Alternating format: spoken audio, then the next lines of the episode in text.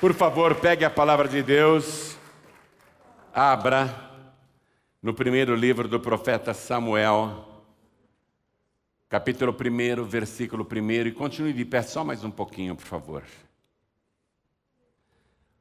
Primeiro livro do profeta Samuel, capítulo 1, versículo 1. Achou?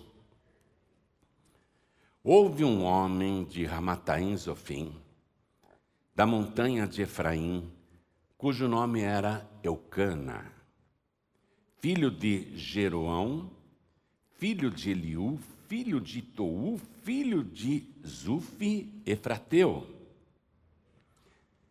Quando a palavra de Deus dá uma genealogia assim, mencionando os antepassados, é para provar que esse homem existiu. Está vendo? Por isso que menciona tantos nomes aqui. Eucana, filho de Jeroão, que era filho de Eliú, que era filho de Tou, que era filho de Zuf, Efrateu. Então, está mostrando, esse Eucana existiu, tá bom? Esse homem existiu. E ele, ó o versículo 2, tinha duas mulheres.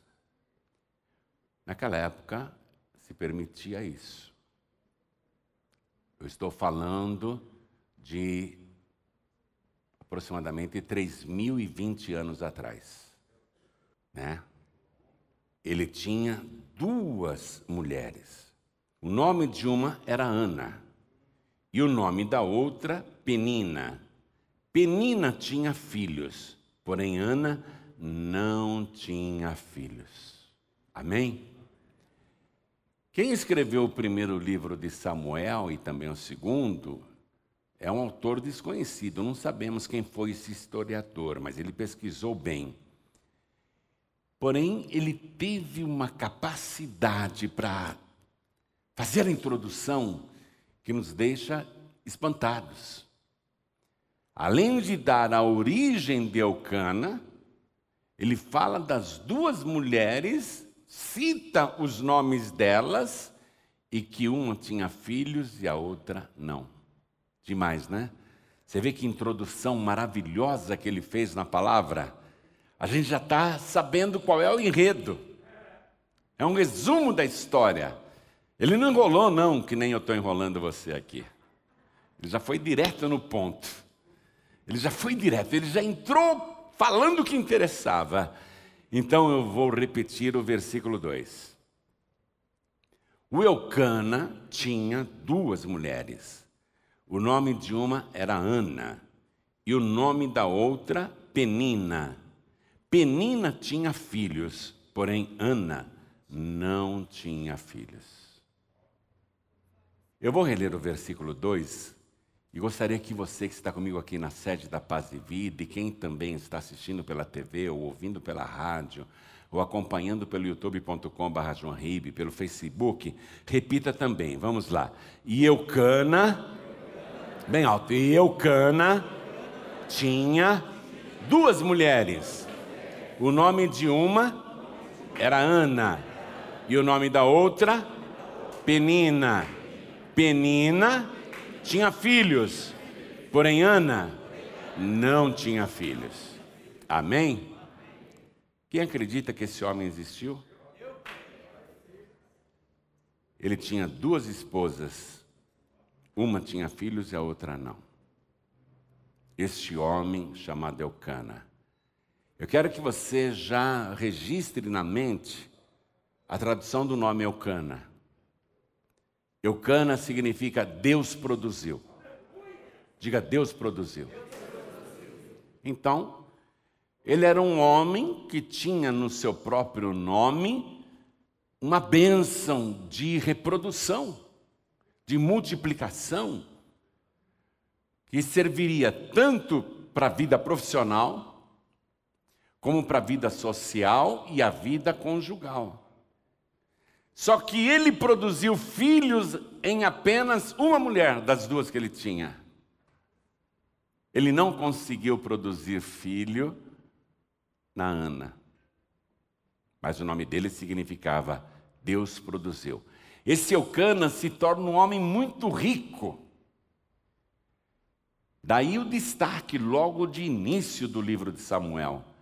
Ele era muito poderoso, muito respeitado, tinha muito prestígio, porque ele era o homem da produção.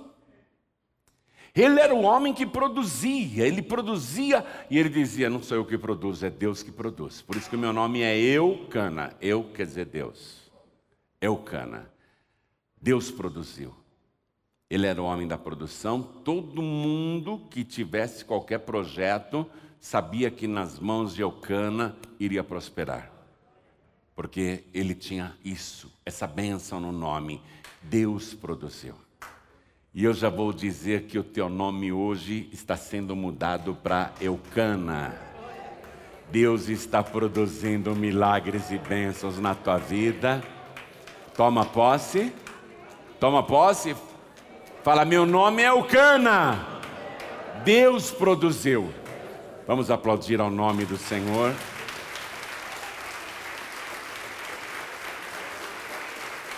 Deus vai produzir muitas coisas na tua vida muita coisa.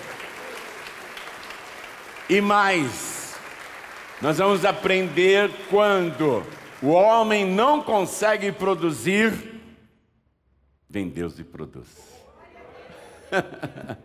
é isso que nós vamos aprender agora. Quem acredita nesta palavra, levante a mão. Então agora é para valer. A melhor salva de palmas que você já deu em toda a sua vida para esta palavra.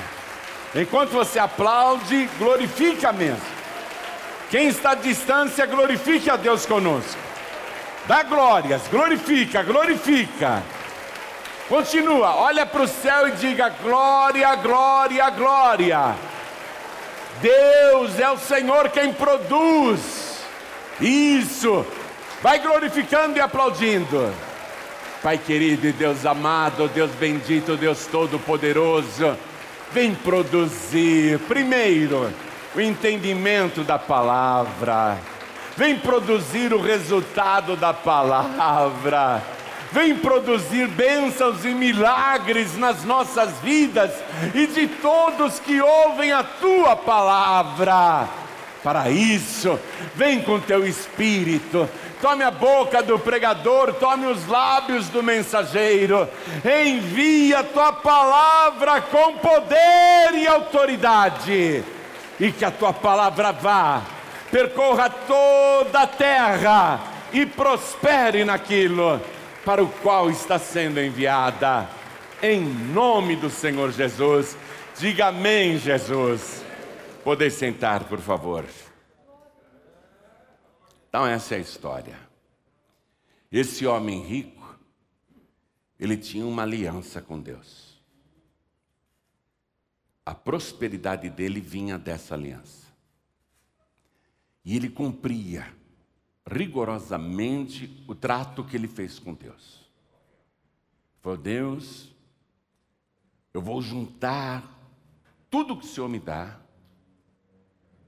e eu vou para a tua casa e vou entregar as primícias, e além daquilo que eu já devo devolver, eu vou fazer sacrifícios ao Senhor, por toda a minha família.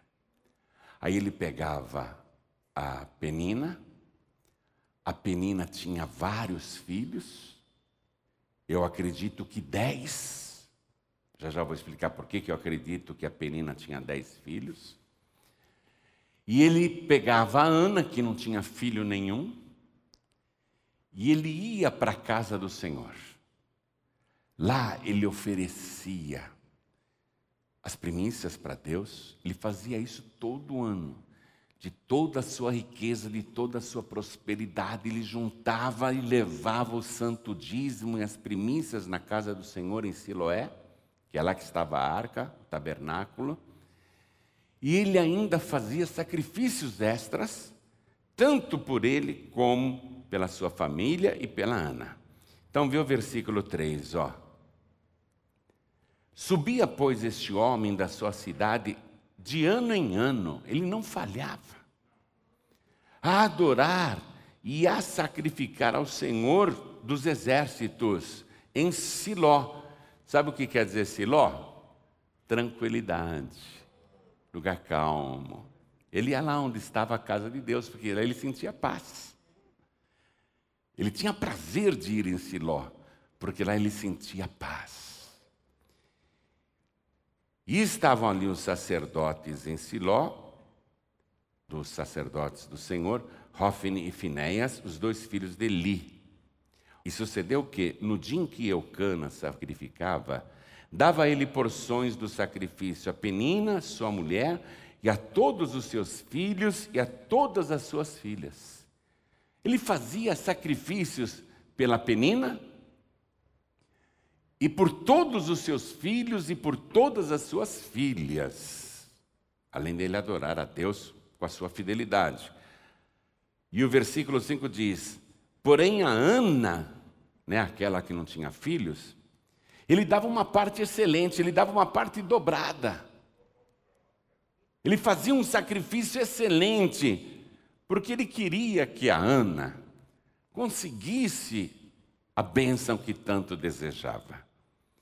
Então, olha o que diz aqui: porém a Ana dava uma parte excelente, porquanto ele amava Ana. Ele amava Ana. Porém, o Senhor lhe tinha cerrado, quer dizer, fechado a madre. A palavra está dizendo que Ana não tinha filhos, porque Deus cerrou, fechou as trompas dela. Não tinha como o óvulo ser fecundado. Não tinha.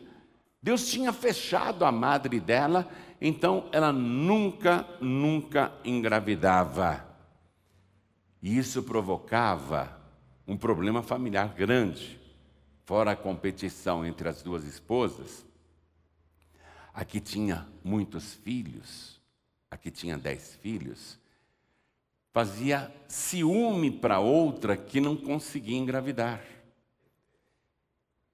E Eucana, apesar de amar muito a Ana, não podia fazer nada. A Ana entrava em depressão, e você sabe que uma pessoa deprimida não quer mais comer, ela perde o apetite, ela perde o sono, ela perde a alegria de viver, ela não tem ânimo para mais nada, a frustração é permanente, a tristeza é permanente, o choro, a pessoa deprimida chora muito, às vezes chora até aparentemente sem motivo, mas é uma tristeza da alma. A pessoa que tem depressão, ela chora, os outros pensam que é manha, ou que quer chamar atenção, mas é uma razão tão, tão íntima, é um motivo tão forte ali dentro que a pessoa desaba em lágrimas. E a Ana foi emagrecendo, a Ana foi ficando anoréxica, e a penina cada vez mais bonita. Você sabe o que quer dizer penina? Rubi. Porque a mulher era uma joia. Era uma joia, era linda. E a Ana, que era bonita, foi ficando feia. Foi ficando pele e osso, o rosto. Começou a afinar, os ossos da face aparecendo, as pernas afinando, os braços afinando, aquele semblante triste, e o tempo todo ela chorava. E a rival aproveitava para pisotear mais ainda, provocar mais ainda. E a Ana chorava muito Olha o que diz aqui o Eucana para sua esposa. Eu acho essa frase tão bonita, viu? O versículo 8 é de um homem realmente apaixonado. Ele tenta consolar a Ana e ele não consegue fazer, ele não consegue produzir filhos nela. Ele não consegue, ele é um homem de produção, mas está eh, provado lá. A Penina tem dez filhos. E a Ana não tem nenhum, ele não consegue fazer nada pela Ana. Então ele tenta compensá-la, dando as melhores porções, dando o maior conforto, dando a maior atenção, o maior carinho, dizendo palavras de amor o tempo todo, e não adianta nada. E chegou uma hora que ele diz assim, versículo 8: Então Eucana, marido da Ana, lhe disse: Ana, por que chora? E por que não comes? Poxa, Ana, esse dia você vai morrer. Você não come. Você não está se cuidando. Por Por que você não come? Ela não tinha apetite. E por que não comes? E por que está mal o teu coração? O coração dela ficava tão mal, tão triste, que transparecia no semblante. O Eucana ficava desesperado, ele queria ajudar, mas não tinha o que fazer, ele não tinha o que produzir nela. Aí ele fala: ó, não te sou eu melhor do que dez filhos, porque a Penina tinha dez filhos. A Penina tinha dez filhos. Uma tinha muitos filhos e a outra não tinha nenhum. E Eucana diz: Meu amor por você, hein?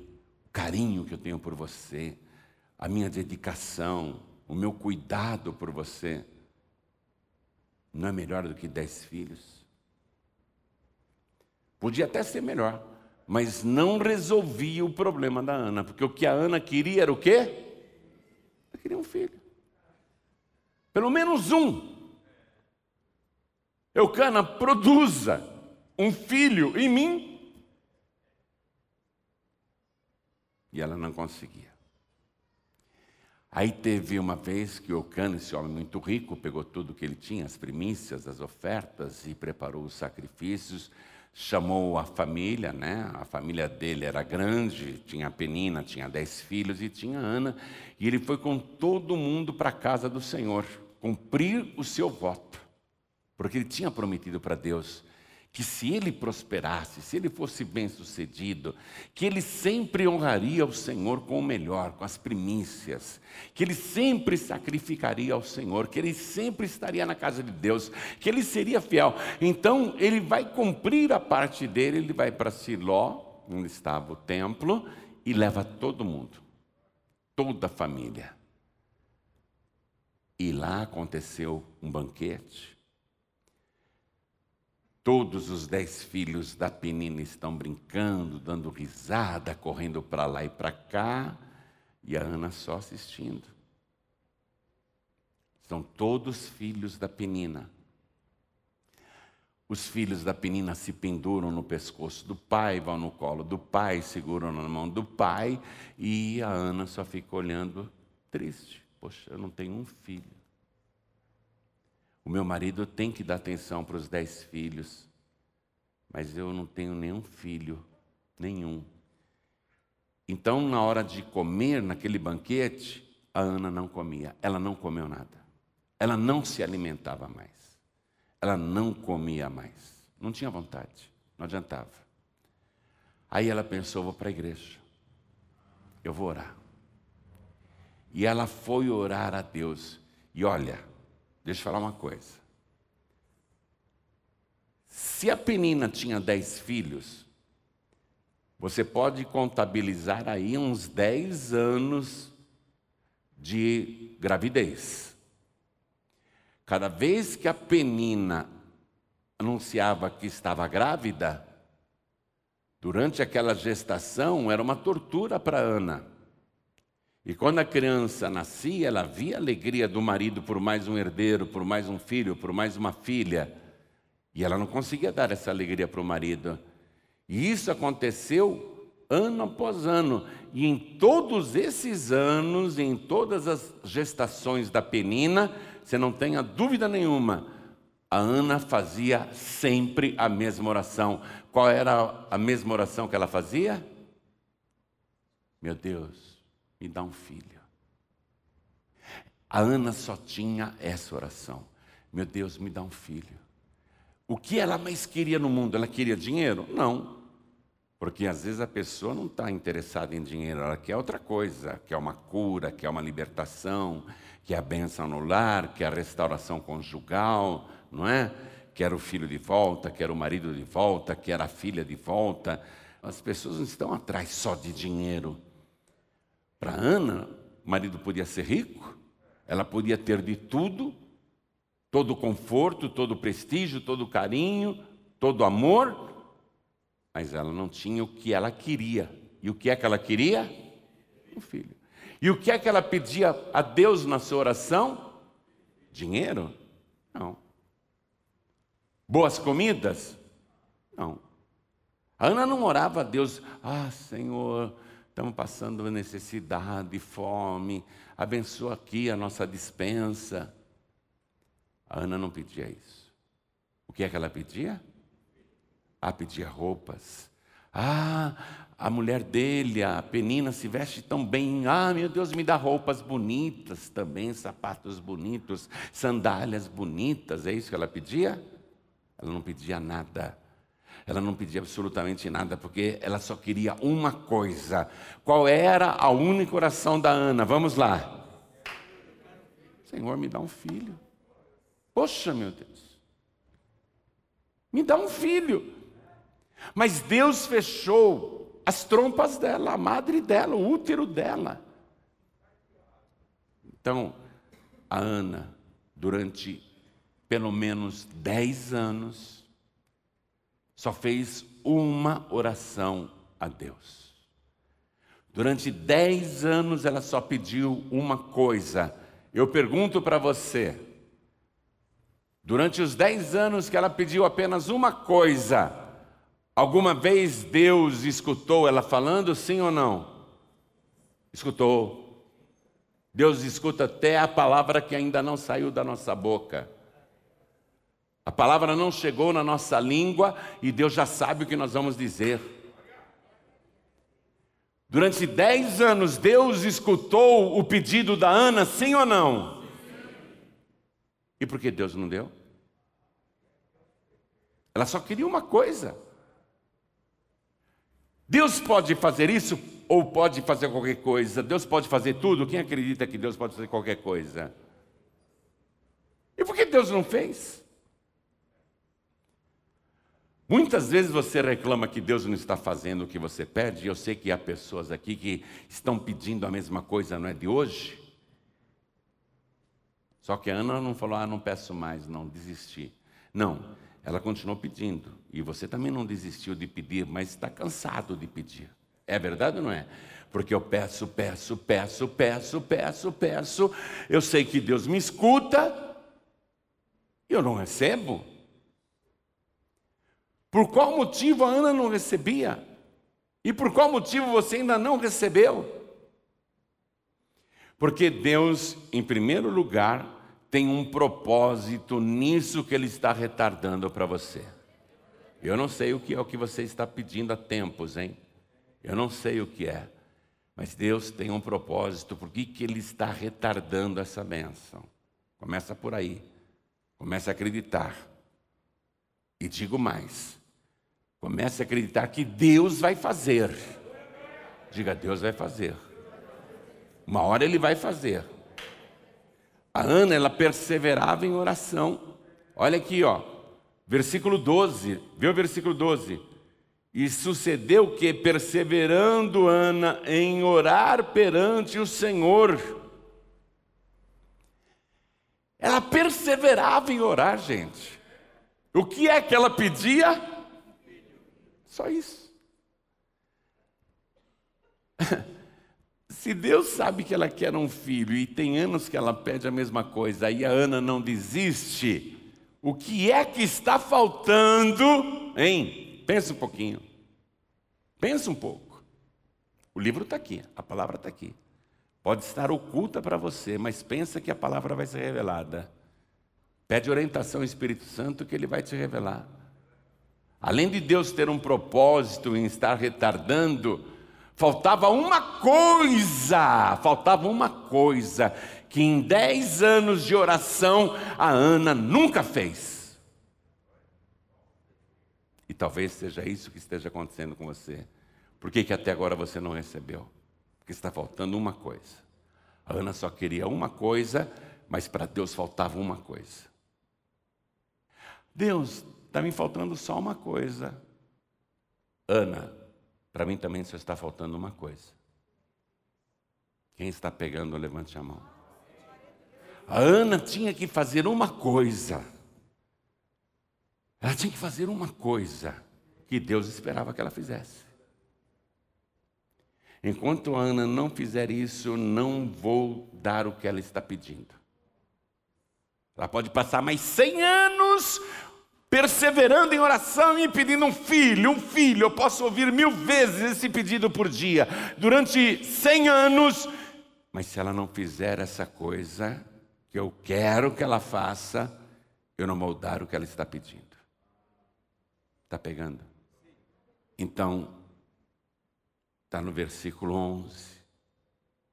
No versículo 11 está o que Deus esperava que a Ana fizesse. Deus estava anos esperando por isso. Deus não deu porque ele ficou esperando a Ana orar e falar isso aqui, ó. E votou Ana um voto dizendo: Senhor dos exércitos, se benignamente atentares para a aflição da tua serva e de mim te lembrares, e da tua serva te não esqueceres, mas a tua serva deres um filho, filho varão, ela pede até o sexo do menino. Filho varão. Sexo da criança, melhor dizendo, né? ela quer um filho varão, ela quer um menino.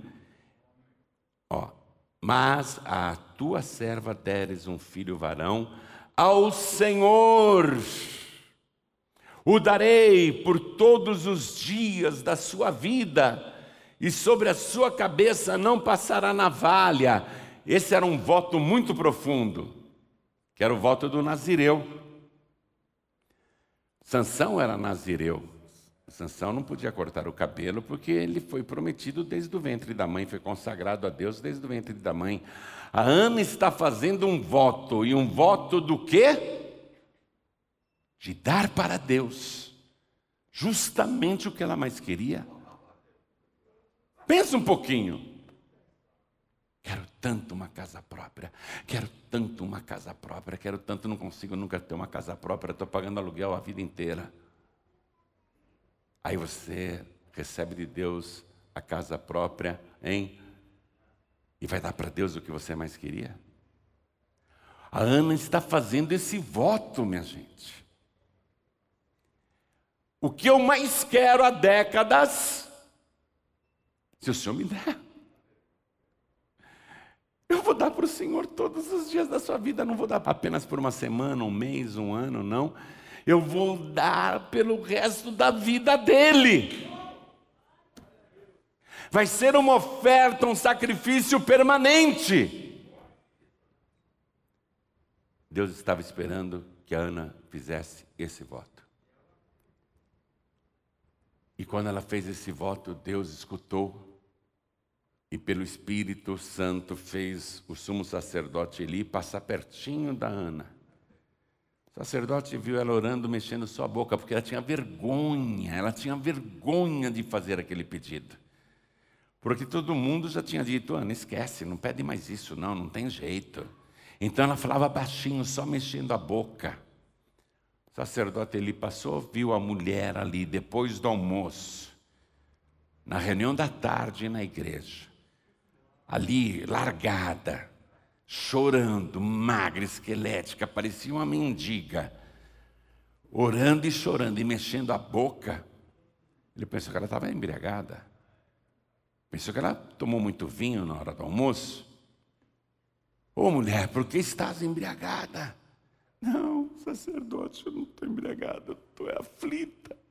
Eu não bebi nada, não tomei bebida forte, nem vinho, nada, eu só bebi água mas eu não comi nada também. Eu estou assim, por causa da aflição da minha alma. E ela não contou para o sacerdote qual era o seu pedido. Ela não falou, eu estou orando aqui para ser mãe. Eu estou orando aqui para gerar um filho. Ela tinha vergonha de continuar fazendo esse mesmo pedido. Ela só falou que estava com a alma aflita. O sacerdote ali não sabia qual era a sua petição. Por isso que eu falei, eu não sei qual é a tua petição. Mas você já pediu para Deus? Há quantas décadas você está pedindo? Há quantos anos você está pedindo? Deus sabe o que você está pedindo. Aí o sacerdote, vendo que ela não estava embriagada, falou: Olha, Deus te conceda conforme a tua petição, conforme o desejo do teu coração. Eu não sei qual é o teu pedido, mas eu sou sacerdote. Deus te conceda conforme a tua petição. Deus te conceda conforme a tua fé, conforme a tua oração. Toma posse. Deus te conceda. A palavra diz que imediatamente o semblante da Ana aliviou. A tristeza desapareceu do seu rosto. Deixa eu olhar para você se você está triste ainda. Ah, não acreditou, né? Com essa cara de funeral você não acreditou. Que cara é essa? Mataram o teu cachorro? Você está triste? Que cara é essa? Eu vou repetir. Eu quero ver o teu semblante mudar com o cumprimento da promessa. Eu quero ver o teu rosto brilhar com a fé. Deus te conceda conforme a tua petição.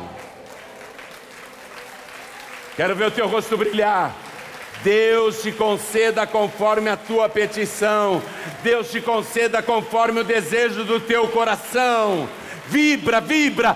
Deus te conceda conforme o desejo da tua alma.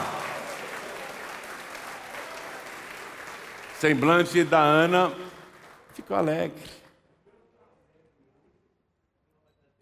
Foi lá com o marido.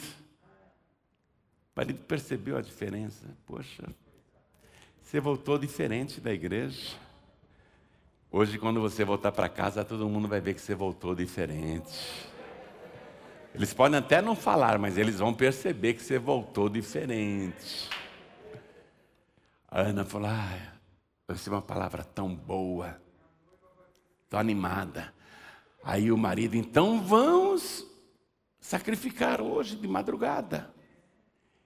E de madrugada eles se levantaram, adoraram ao Senhor e no dia seguinte voltaram para a terra deles, lá para Ramá. Voltaram, e olha o que diz aqui a palavra, no versículo 19, no finalzinho. Eucana conheceu a Ana, sua mulher, e o Senhor se lembrou dela. Eles tiveram uma relação naquela noite. Tiveram uma relação. E a Ana engravidou. Daquele homem que produzia. Que Deus deu para ele a bênção de produzir. Ela engravidou. Aí ela ficou felicíssima. Era um filho só. A outra tinha dez. A outra tinha dez. Ela só tinha um. Mas sabe o que vai acontecer? Ela vai ficar de novo sem nenhum. Porque ela prometeu para Deus. Ela prometeu. E agora? Vai ter que cumprir. O próprio marido disse para ela: Ó, Deus cumpra a tua palavra, hein? E aí nasceu esse menino. E Deus tinha um propósito na vida da Ana e na vida desse menino que nasceu. O nome dele Samuel. Depois de Moisés, o maior profeta, desde a época de Moisés, não tinha surgido outro tão grande quanto Samuel.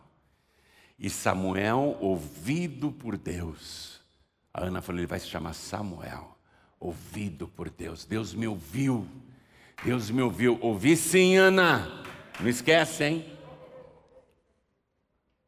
Eu ouvi sim, Ana. Não esquece. Não esquece do voto que você fez.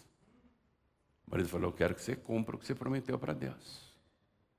Falou: Estou dando de mamar para a criança, deixa eu amamentar mais o meu filho. Vai você lá para Siló, vai levar né, as primícias, vai lá fazer sacrifício, inclusive por esse teu novo filho. E logo, logo, logo, logo eu vou cumprir o que eu prometi. Aí ela amamentou bem a criança quando a criança já estava mais robustinha, ela levou a criança. Aí, olha só, ela vai cumprir o voto. Ela vai levar a a criança, criança muito miúda, muito pequena, ela vai levar lá para a igreja e vai colocar no altar. A família da Ana é o Eucana, o Samuel e ela. Ela vai para o altar colocar a família. E ela fala: Mas eu não posso só levar o Samuel, porque ele é o meu voto. Eu tenho que levar a minha oferta também. Por isso eu quero que você leia comigo o versículo 24. E havendo-o desmamado, quer dizer, a Ana desmamou o bebê, né? O levou consigo com três bezerros e um efa de farinha. Efa é uma medida antiga que equivale a 37 quilos ou 37 litros de grãos. Bastante, né? Bastante grãos. Levou trigo, cevada, enfim, lentilhas, farinha. Levou, levou 37 litros de farinha e um odre de vinho. Ela fez uma oferta aqui, minha gente, que ó, os três bezerros significariam um sacrifício de sangue, um derramamento de sangue.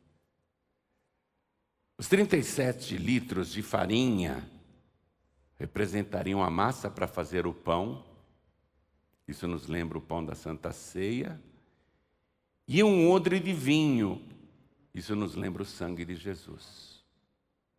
Que mulher, hein? Mil anos antes de Cristo, mil anos antes de Cristo, ela fez isso e o trouxe à casa do Senhor, a Siló. E era um menino ainda muito criança. Já pensou? Ó, eu, tem mãe que vai levar o filho a filha no prezinho, criança pequenininha, na hora que chega a tia da escola e pega na mão da criança pequenininha, primeiro dia que a mãe está levando a criança no prezinho, na escolinha, a mãe começa a chorar. Tchau, filhinho. Para ficar uma hora na escola, duas horas na escolinha, três horas na escolinha minha filha, oh, minha filha, chora. A Ana está levando um menino muito pequeno para nunca mais tirá-lo do altar. Está pegando aí, mãe? Está entendendo o sacrifício dessa mulher? Que voto difícil de cumprir, hein?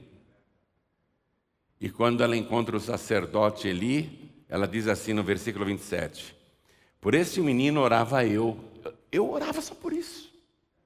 Décadas. A minha vida toda eu passei orando por esse menino.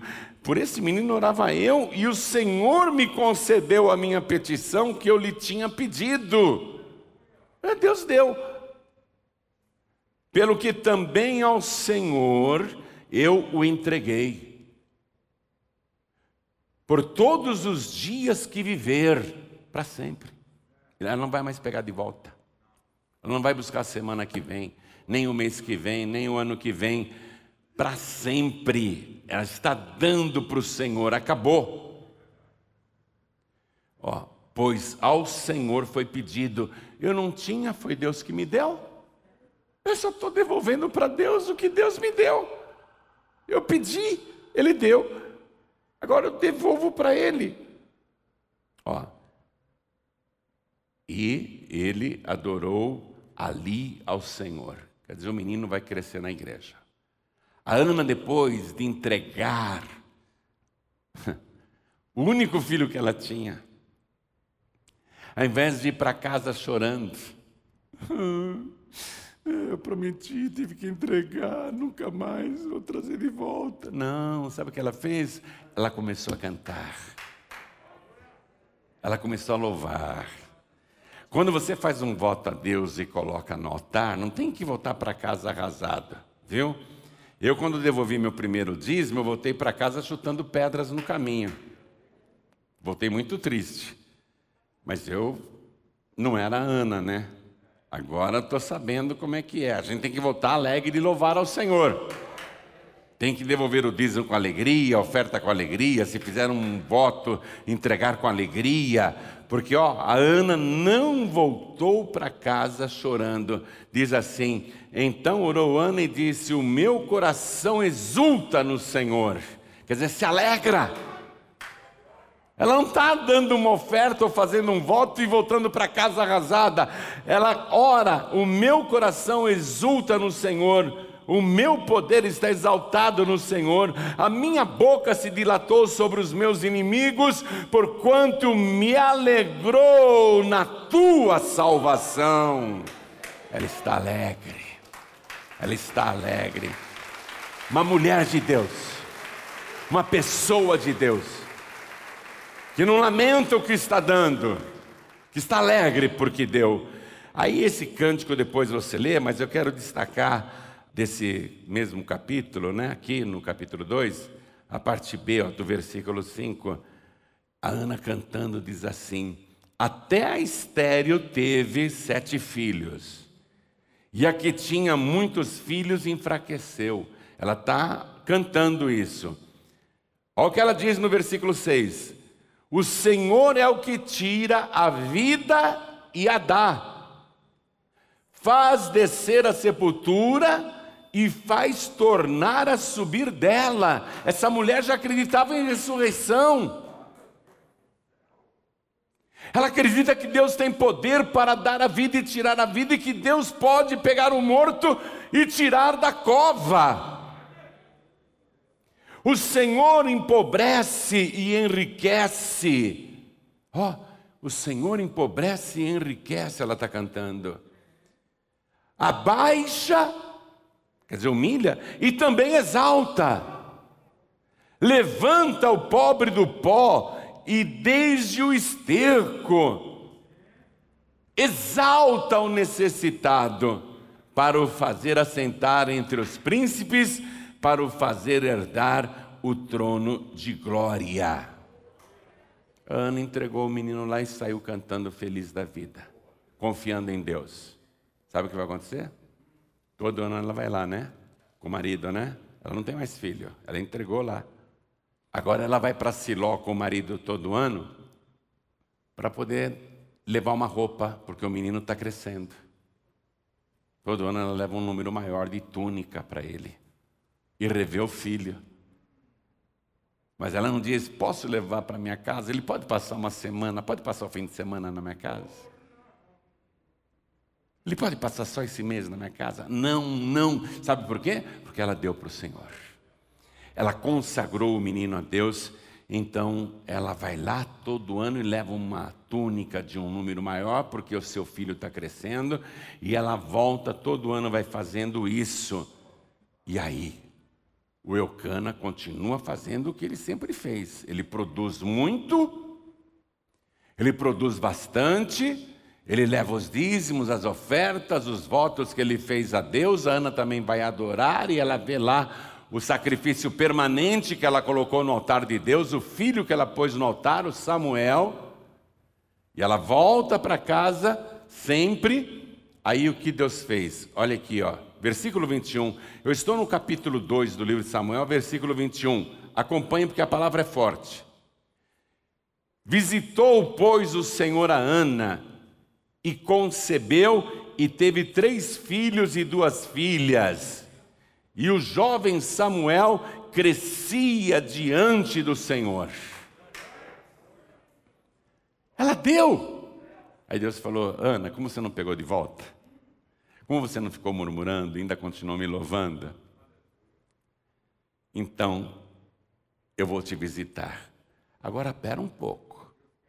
Preste atenção nesse visitou, pois, o Senhor a Ana. Espera um pouquinho. Eu tive três filhos de sangue. Dois estão aqui. Esse bonitão aqui, que é o Giancarlo, fica de pé. Fica de pé, filha. E a Georgia, a minha filha caçula. Eu não falei para Deus, Deus, eu hoje vou fazer amor com a minha mulher e vou fazer um filho, o Senhor abençoa apesar deles serem abençoados. Mas fui eu que fiz. Por quê? Porque a mãe deles não tinha nenhum problema de esterilidade.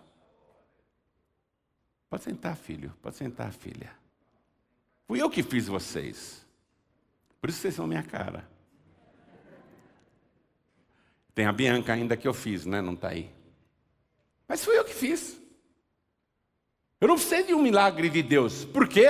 Porque a mãe deles é fértil. Eu também sou. Né? Eu só fiz três filhos na carne. Mas eu fiz porque eu tenho condição de fazer e porque a mãe deles teve condição de fazer. Eu não precisei implorar para Deus: eu quero uma filha, eu quero um filho, eu quero um milagre, eu quero que o Senhor me dê um filho, eu quero que o Senhor me dê uma filha. Eu não precisei implorar. Porque se eu posso gerar, se eu posso produzir, e se a minha esposa pode produzir, então a gente produz. Com a bênção de Deus, mas a gente produz. O caso da Ana, atenção, é isso que eu quero te mostrar. Por que, que eu estou falando dessas coisas para você? O caso da Ana aqui, ó, ela não sarou da esterilidade. Ela continuava sem condições de gerar. Ela teve o Samuel porque fez um voto a Deus e cumpriu, mas ela não tinha autonomia para fazer filhos com o marido, porque ela precisava de novo que Deus a visitasse. Quem está compreendendo, diga amém. Ela precisava de novo, a Ana precisava de novo que Deus fizesse outra vez o milagre por isso que aqui está, no começo do versículo 21, visitou, pois, o Senhor a Ana. Ah, Deus, pode achar que eu mesmo faço, viu? O senhor não precisa se incomodar, não, o senhor tem bastante coisa para fazer aí, né? Vai visitar as outras mulheres, as que não podem ter filhos, eu posso, não precisa me visitar, não. Não, a Ana foi visitada porque ela não podia, ela não podia, ela não podia. E aqui novamente o milagre se repete. Por que, que o milagre se repete? Porque o voto que ela fez foi para toda a vida. Aquilo ficou na memória de Deus. Visitou, pois, o Senhor a Ana. A Ana, não Eucana. O Eucana, o Eucana produzia. O Eucana não tinha problema para produzir. Quem precisava ser visitada e de novo da ajuda de Deus era Ana. Visitou, pois, o Senhor a Ana e concebeu e teve três filhos e duas filhas. Total com Samuel, seis filhos. Seis filhos a Ana teve. Agora, a gente aprendeu isso com a Ana. Mas eu vou te ensinar uma coisa com Samuel. E estou terminando a mensagem. O Samuel era muito pequeno quando foi levado na igreja e deixado lá no altar. Todo ano ele crescia dentro da igreja, dia e noite dentro da igreja, sendo instruído pela maior autoridade espiritual da época, o sumo sacerdote Eli. E ele foi crescendo dentro da igreja, dia e noite. Esse menino não ia para a rua, ele não ia para a balada, ele não ia com os amigos, ele não saía, era dentro da igreja dia e noite. Diga, dentro da igreja, dia e noite. E recebendo instrução do sumo sacerdote Eli. E ele foi crescendo, foi crescendo. Mas sabe o que aconteceu? Apesar dele ser filho de uma mulher de Deus, como a Ana, ser filho de um homem de Deus como Eucana, ser instruído pelo sumo sacerdote Eli durante anos, estar na igreja direto, sem ir para o mundo. Sabe o que aconteceu? Ele não conhecia a Deus. E eu vou te provar isso agora, que você não está acreditando em mim, né? Então você vai acreditar na palavra. Não acredita em mim, não, acredita na palavra. Ele não conhecia a Deus. cresceu na igreja, a vida toda na igreja, pais exemplares, instrutor exemplar, ali no altar dia e noite, e ele não conhecia Deus. Capítulo 3, versículo 7. Porém, Samuel ainda não conhecia o Senhor, e ainda não lhe tinha sido manifestada a palavra do Senhor. Tem pessoas que acham, ah, eu nasci na igreja. E daí que você nasceu na igreja? Ah, eu cresci na igreja. E daí que você cresceu na igreja? Está cheio de gente que frequenta a igreja, vive na igreja e não conhece o Senhor. Não teve uma experiência real com o Senhor. O Samuel já está grande e ele não conhece o Senhor e nem a palavra de Deus. Mas está dentro da igreja, do templo principal, com o principal sacerdote.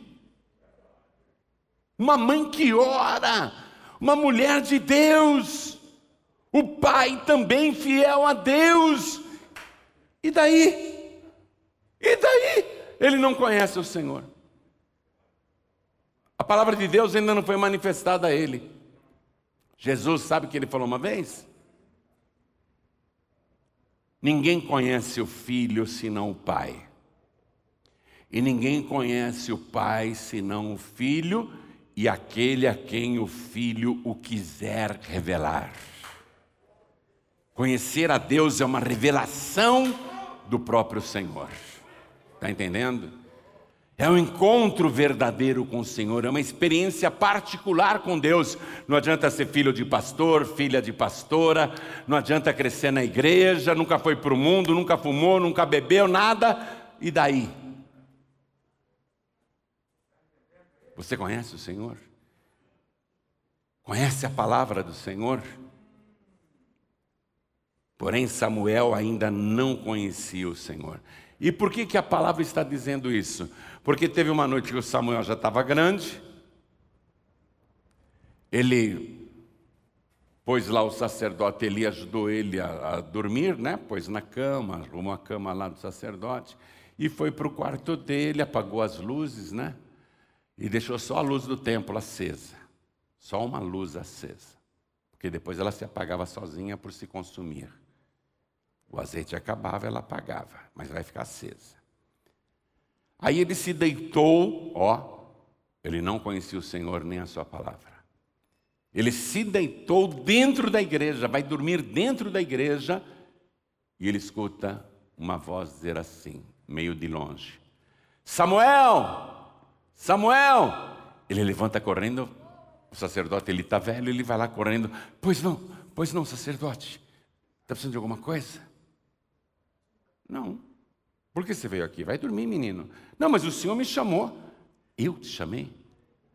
Eu não te chamei. Vai dormir, menino. Sim, senhor. Será que eu estou imaginando coisa? Deitou na cama. Antes de pegar no sono, ele escutou outra vez: Samuel! Samuel! Ele sai da cama. Oi, Pois não, sacerdote, está precisando de um copo com água, alguma coisa? Ô oh, menino, deixa eu dormir. Não te chamei, não. O senhor me chamou, eu ouvi. Vai deitar, menino, vai deitar. Não te chamei. O menino sai, deita.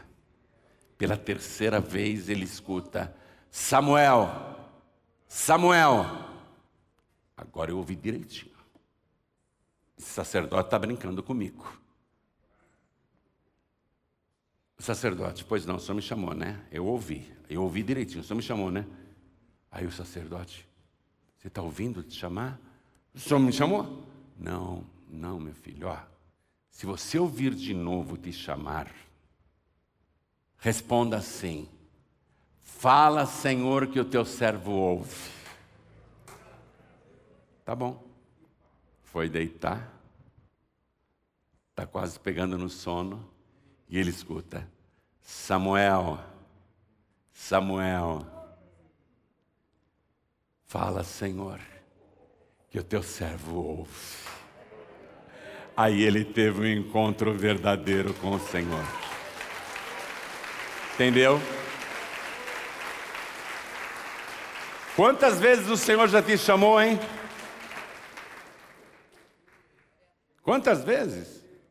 Você pensou que era eu, né? Pastor João Rimbi está me chamando para ir lá na paz e vida. Eu não chamei, não. Quem te chamou foi o Senhor. Então, diga para Deus: fala que o teu servo ouve. Fala alto. Fala para valer. Então fica de pé. Olha aqui. Ouviu Deus falar contigo hoje? Quem escutou a voz do Senhor hoje? Levante a mão. Aí. Agora você tem que ficar perante o Senhor e dizer: Fala que o teu servo ouve. Ouviu mesmo Deus falar com você? Ouviu de verdade? Então, quem aqui quer receber o Senhor Jesus como único, suficiente, exclusivo e eterno Salvador? Ergue a mão direita bem alto e diga: Fala que o teu servo ouve. Todos que ergueram as mãos, venham aqui para frente. Vem.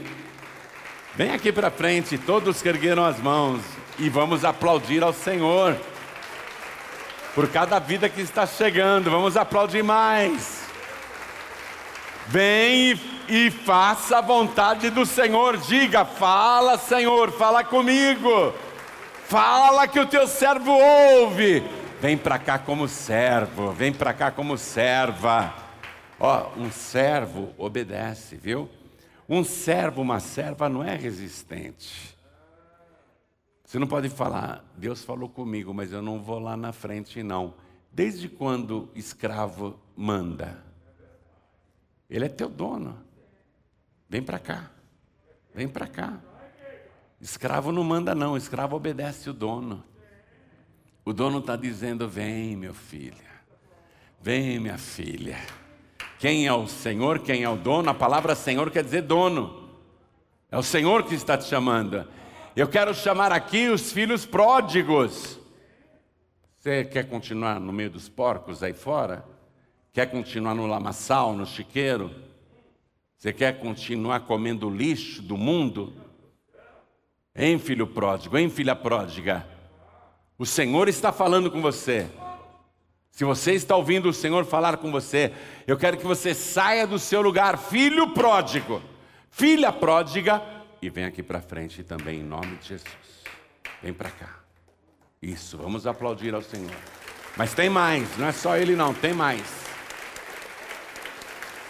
Tem mais, tem mais, vem para cá. Se Deus está te chamando, ó, quando Deus fala, a gente não pode ficar brincando, não. Deus falou, a gente vai correndo. Vamos aplaudir mais ao nome do Senhor. Vem, Deus falou, pede licença e vem. Deixa eu passar, Deus me chamou. Vamos aplaudir mais. Deus está me chamando, eu sou servo, vem, vem.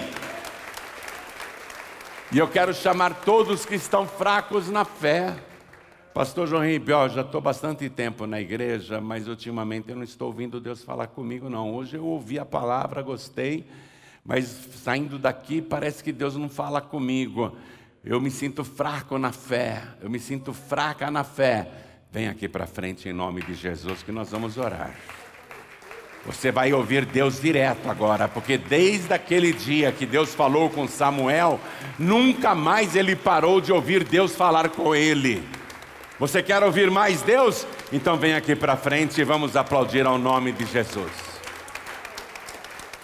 Quero falar com você que está assistindo essa mensagem pela TV, ou pela internet, ou pelo youtube.com.br ou pela Rádio Feliz FM, você baixou o aplicativo aí no seu celular e está assistindo, ouvindo essa mensagem, então eu convido você a entregar a vida para Jesus.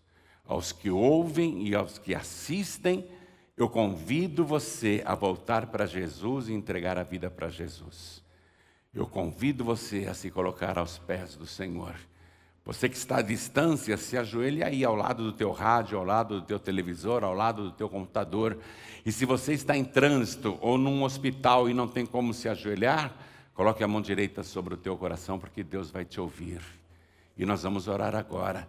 Eu peço para toda a igreja continuar de pé. E quem veio para frente, você vê, as pessoas na paz e vida, elas sentem tanto a presença de Deus, que elas chegam e vão se ajoelhando. A gente não precisa nem mandar, porque a pessoa sente que está na presença de Deus. Por isso que eu estou de joelho também. Então coloque a mão direita sobre o teu coração e ore assim comigo. Você que está comigo aqui na sede e quem está à distância também. Pastor Ribeiro, eu estou num hospital te assistindo. Eu sei, eu também estava no hospital, eu assistia. Assistia eu mesmo. assistia eu mesmo lá no hospital. Nas minhas três internações nos últimos nove meses. Mas eu te falo, viu, você que está num hospital, vale a pena confiar em Deus. Ele te resgata da morte. É aquilo que Ana cantou. Ana cantou: Deus tira a vida e Deus dá a vida. Deus faz o morto sair da sepultura. Você que está no hospital, receba Jesus agora, porque Ele vai te tirar desse leito de morte. Ele vai te dar vida como me deu vida. Então, todos que estão aqui, todos que estão à distância, orem assim comigo. Meu Deus e meu Pai, a tua palavra falou comigo e eu ouvi o Senhor. E eu também, que era Eucana, agora sou Samuel, porque o Senhor ouve, ouvido por Deus, o Senhor me ouviu e me ouve agora. Por isso, meu Deus, eu te suplico, perdoa os meus pecados, apaga as minhas iniquidades, apaga as minhas transgressões. E escreve agora o meu nome no santo livro, o livro da vida, porque eu declaro que o Senhor Jesus é o meu único, suficiente, exclusivo e eterno Salvador para todo sempre. Amém. Você acabou de receber as boas novas do Evangelho através de João Ribe Palharim. Um oferecimento dos pregadores do telhado. Participe da reunião de Paz e Vida. Para informações, acesse pazevida.org.br. Paz e Vida, lugar de gente feliz e ungida.